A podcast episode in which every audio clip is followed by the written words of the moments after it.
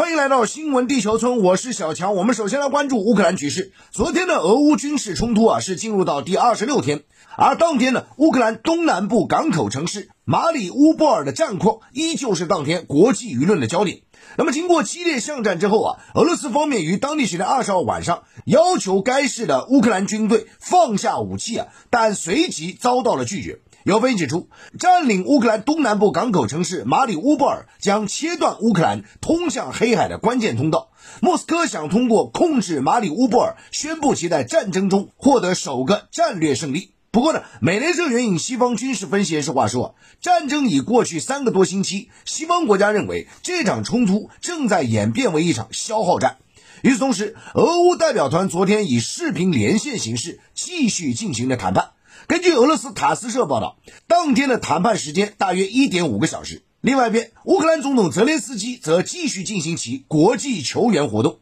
他在当地时间二十号向以色列议会发表讲话之后，还接受了媒体的专访，强调自己已做好与俄罗斯总统普京谈判的准备。对此呢，俄总统新闻秘书佩斯科夫昨天回应说，俄乌谈判还没有取得重大进展，现在谈论俄乌总统会面还为时尚早。另据泽连斯基昨天透露，有关乌克兰与俄罗斯谈判中的妥协模式问题，将由乌克兰全民公投决定。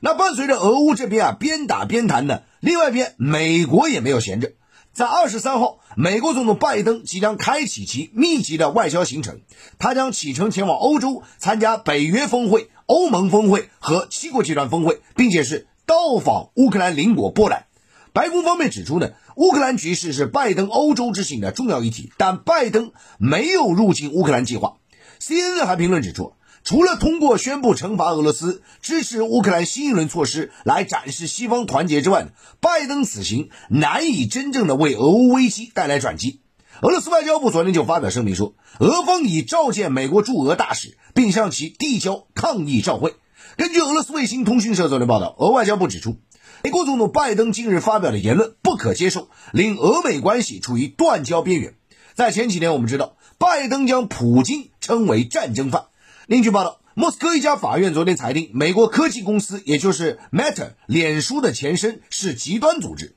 并宣布有关旗下脸书等社交平台的禁令应该立即执行。此前我们看到 Meta 允许部分国家用户啊在一定语境下发帖，呼吁对俄罗斯人施以暴力。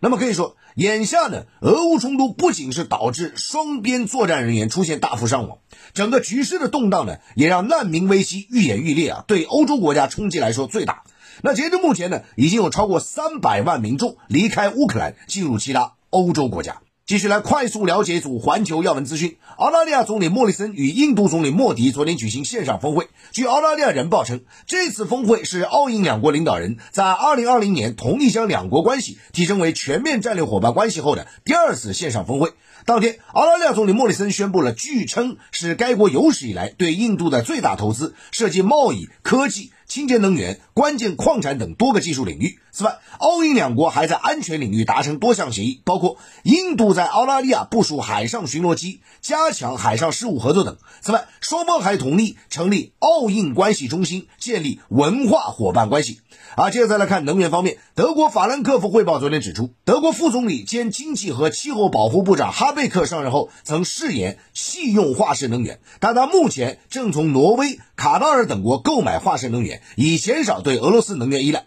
德国之声就指出，在俄乌冲突大背景下，德国能源的去俄罗斯化显然要比减排变得更为迫切。另外，在韩国方面看到，根据韩国 KBS 电视台昨天报道，虽然韩国后任总统尹锡悦已宣布将未来总统办公室迁往现在的国防部大楼，但此举受到很多制约。一方面，韩国青瓦台国民沟通首席秘书昨天表示，距离新政府成立时日不多，而要仓促搬迁国防部、联合参谋部以及总统办公室等机构，似乎有些勉强，有可能导致安保的空白和混乱，因此需要进行充分探讨。另外一方面，也有近四十万韩国民众请愿反对尹锡悦的搬迁提议。好，接着我们进入到环球扫描，来看看社会热搜啊。先来看极端天气啊。法新社报道呢，多名气象学家观测发现啊，这南北两极部分地区啊，近日出现极端的高温天气啊，有的比正常温度高出了三四十摄氏度啊。那么有分析就认为呢，南北极同时出现极端高温天气啊，绝对不寻常。这种情况如果再次发生啊，可能是令人担忧啊。好，接下来看种族歧视方面，美国又闹大丑闻呢。我们看到美国奥兰多迪士尼乐园最近进行一场游行表演啊，那么在这个表演上呢，一所高中的女子啦啦队员一边跳舞一边喊着一句口号，口号是什么呢？剥印第安人头皮，剥他们头皮。哇，这句口号一出，真的是。啊，引发非常大的震动。那英国《独立报》昨天指出呢，这个表演引发美国原住民的集体愤怒。那不只是啦啦队了，迪士尼也因为允许这样的表演受到谴责。那目前迪士尼方面已经发表道歉声明。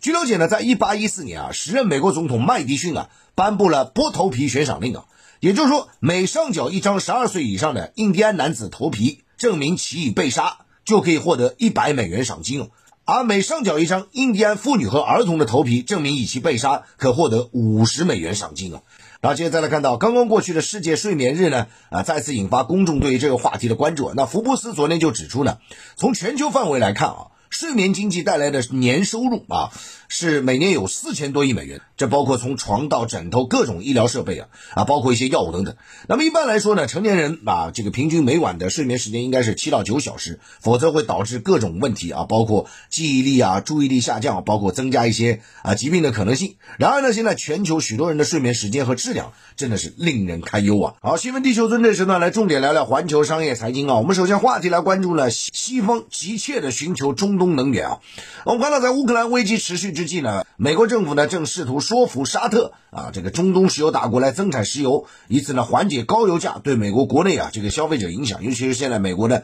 通胀处于高位啊，加上下半年啊美国的中期选举要来临啊，所以目前呢美国的这个。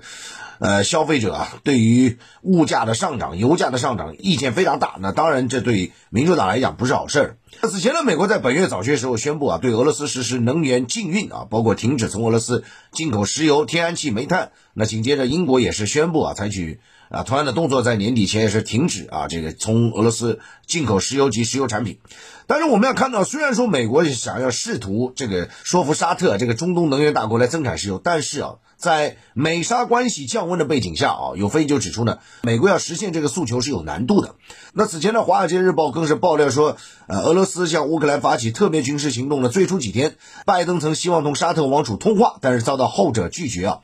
那么需要指出的是呢，美沙关系这两年出现了一个非常大的波动啊，主要原因就是自2018年啊，沙特籍记者卡舒吉在沙特啊驻伊斯坦布尔领事馆遭遇害之后呢。美国国内对沙特的不满加深啊，那拜登就任总统后呢，美国不再支持沙特所主导啊打击也门胡塞武装军事行动啊，并且撤销了前共和党政府把胡塞武装啊列为恐怖组织决定。那么有分析指出呢，美国和多个阿拉伯国家关系紧张啊，部分原因在于后者认为啊，美国已经不是最可靠的伙伴啊，没有对这个地区给予充分的关注。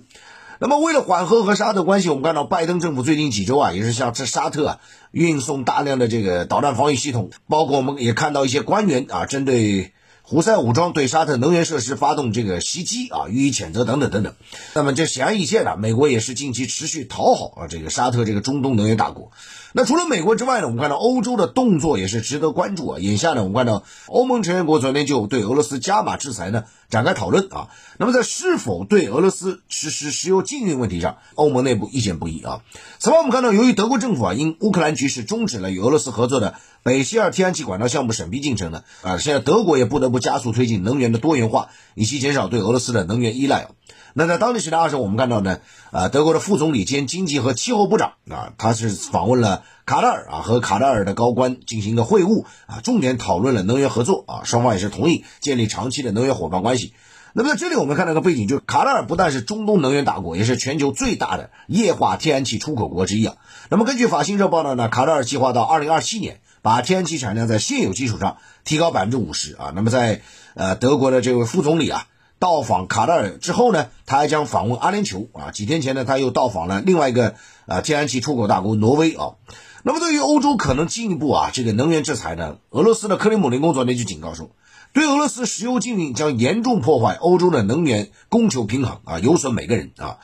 那么无独有偶呢，除了美国、欧洲之外啊，亚洲的部分国家也在寻求能源的多元化，比如说。日本外相林方正在当地时间二十号和阿联酋外交部长会晤，啊，呼吁阿联酋啊增加原油的供给，并且通过确保产能为市场稳定做出贡献啊。那么林方正呢还与阿联酋阿布扎比国家石油公司的啊首席执行官进行会晤了，也是希望它增产了。那么日本产经新闻援引消息人士报道说呢，阿联酋方面啊对于增产请求没有给予明确的答复。那目前我们看到呢，国际油价大涨。也让这个能源进口大国日本呢面临巨大压力啊。数据显示呢，日本进口原油的三分之一来自阿联酋。另外呢，受到疫情等因素影响，日本经济复苏势头出现减缓。那日本共同社就指出呢，日方官员的上述举措啊，就是日本外相和阿联酋方面这样接触呢，也凸显了日本对原油价格高企的一个担忧啊。那么在原油层面，我们看到下一轮的欧佩克加会议啊，将于三月三十一号进行啊，主要的产油国具体增产计划，届时呢会更加明朗啊，所以对于原油市场走向啊，包括啊伊核协议啊也很重要，我们也会持续的关注啊。好，我们接着再来看一组环球商业财经资讯啊，那先来看这个化肥板块啊，这个农产品板块之外呢，现在化肥又是备受关注，因为你没有化肥呢，农产品肯定会受到影响啊。俄罗斯观点报昨天指出呢，美国农业部长近日威胁要制裁俄罗斯化肥啊，但是遭到巴西等国强烈反对。那巴西方面就表示呢，俄罗斯化肥应被排除在受制裁的商品清单之外。禁止俄罗斯化肥供应会加剧全球通胀，并威胁粮食安全啊！所以它这个化肥啊，不单单是跟通胀有关，跟粮食安全也有关系啊。那彭博社报道指出呢，巴西是全球重要的农业大国，同时也是化肥的进口大国。而在俄乌冲突之前呢，由于疫情等因素影响，全球的化肥价格已经飙升到历史高位啊！这个很多的这个化肥的进口大国都是深受其害。